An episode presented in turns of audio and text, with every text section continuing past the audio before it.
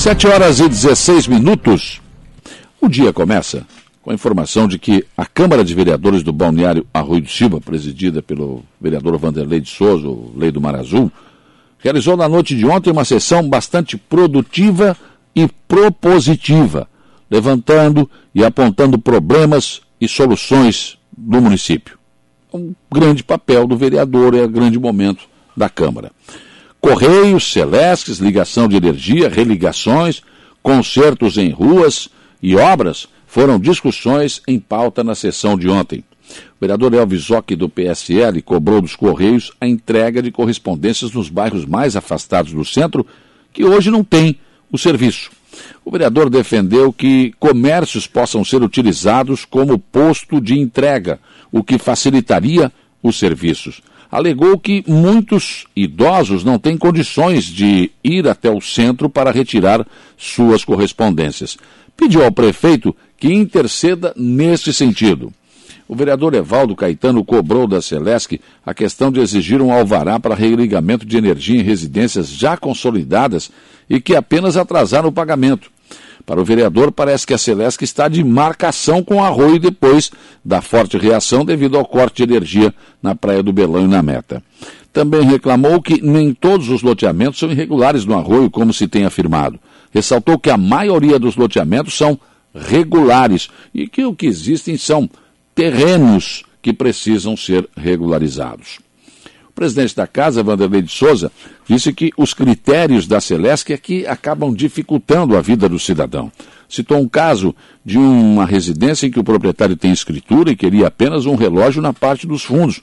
E foi pedido, mas não houve sequer uma resposta, mesmo tendo sido pedido, pedido e explicada a situação. Lei do Mar Azul também lembrou eh, da troca de poste exigido em religação de energia elétrica que tem um alto custo. O vereador Pedro Eugênio Coelho também falou dessa questão da religação e reclamou também do atendimento do posto da Celesc no Arroio do Silva. Segundo o vereador, o atendimento é feito somente pela manhã, mas mesmo assim, por vezes, o posto está fechado.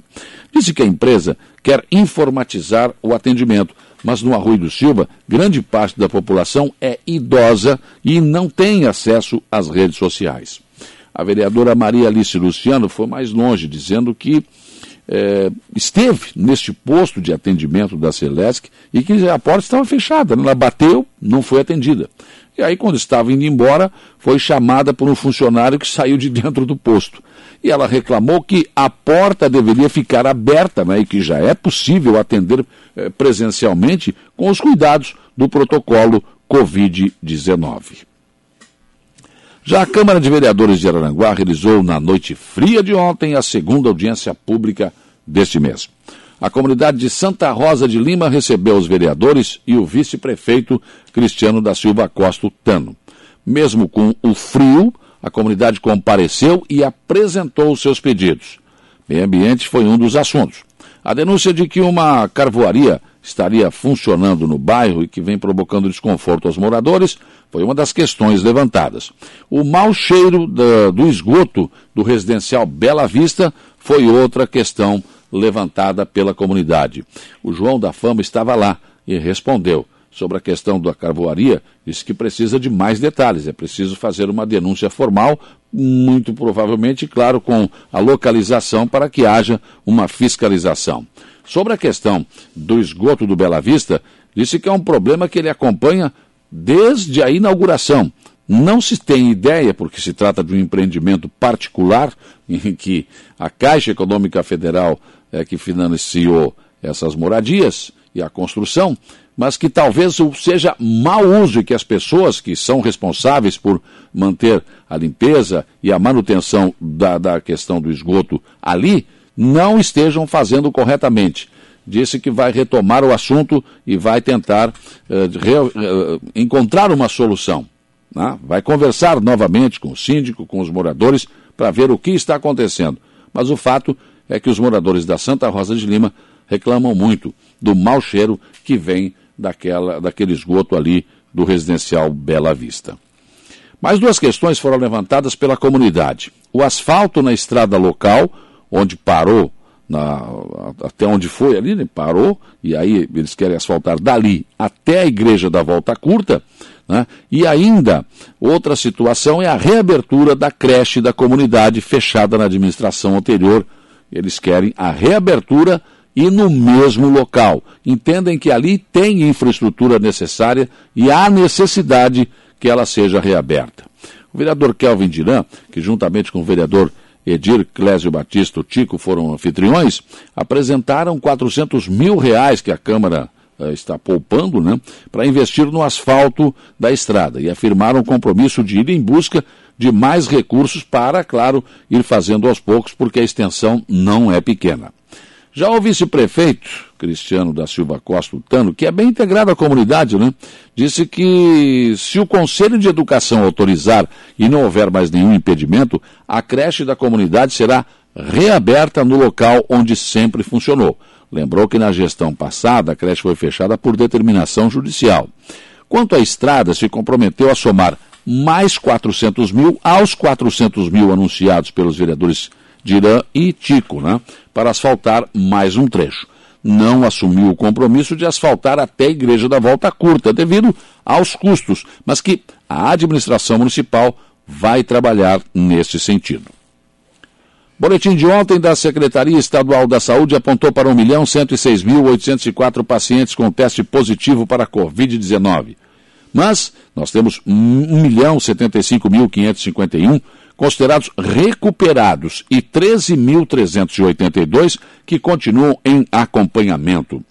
O novo coronavírus, infelizmente, já causou 17.871 óbitos desde o início da pandemia e a taxa de letalidade continua em 1,61%. Em comparação com o último boletim, nós tivemos mais 49 óbitos registrados. Aos casos confirmados se somaram 2.350, enquanto a estimativa de recuperados aumentou 2.028. Registrou-se um aumento de 273 no número de casos ativos. Em relação à questão da ocupação de leitos de UTI, dos 1.441 leitos UTI adultos existentes pelo Sistema Único de Saúde, 1.094 estão ocupados, sendo 616 por pacientes com confirmação ou suspeita de Covid-19. A ocupação ficou em 75,9%.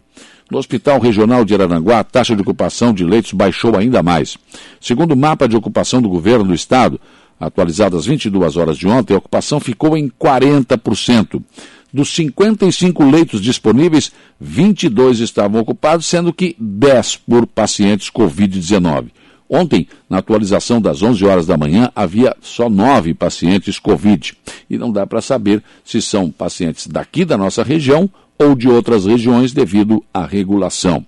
33 leitos estavam disponíveis no Hospital Regional de Araranguá.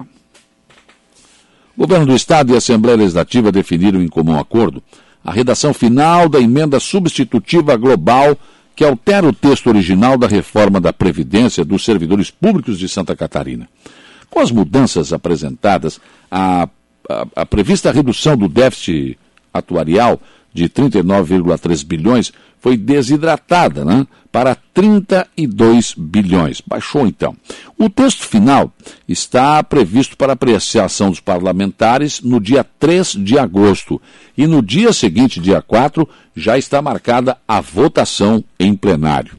A emenda substitutiva será apresentada hoje aos membros das comissões de Constituição e Justiça, de Finanças e Tributação e de Trabalho, Administração e Serviço Público, e composta por 25 deputados, né? Para que eles analisem a proposta dos relatores e proponham possíveis alterações. O governo já mandou algumas alterações para a Assembleia Legislativa, que passam pela supressão da alíquota extraordinária instituição de isenção de contribuição previdenciária para os beneficiários acometidos por doenças graves e a suavização das regras de transição e de pontuação.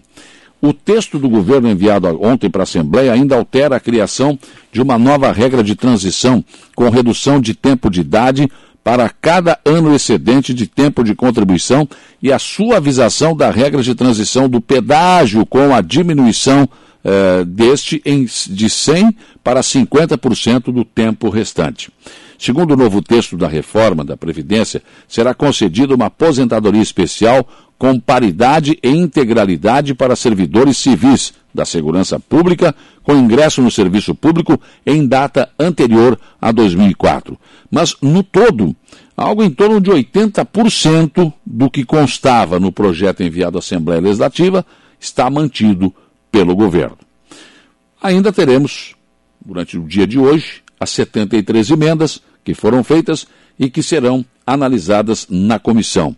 Se aprovadas, as que forem aprovadas, irão ao plenário. As que forem rejeitadas, claro, já estarão fora do corpo. Mas nas, na, no plenário ainda, essas emendas poderão, mesmo passando pela comissão, serem rejeitadas em plenário. Só depois o projeto vai ser votado com ou sem emendas, ou enfim, com as emendas que forem aprovadas. O fato é que mudar a Previdência é algo que precisa ser feito existem vários, vários casos em servidores que né, estão aposentados ganhando um, muito mais do que qualquer servidor da iniciativa privada, mas esses benefícios não serão retirados, são direitos adquiridos. A reforma da Previdência vale para a frente. Só que, e o cidadão que está no meio do caminho? Né? Ele vai perder esse direito? Ele tem que ter uma transição o governo mandou inicialmente para a Assembleia um projeto que cortava muito forte. Deu uma aliviada agora, mas na verdade, certamente, quem vai entrar no serviço público ou está entrando agora ou entrou recentemente, não vai sentir esse efeito. Mas quem já está no meio do caminho, realmente terá perda na sua aposentadoria. Toda vez que se faz uma reforma previdenciária como a que foi feita na nossa reforma da Previdência a nível nacional, é evidente que se perdem direitos. Pensem nisso enquanto lhes desejo um bom dia.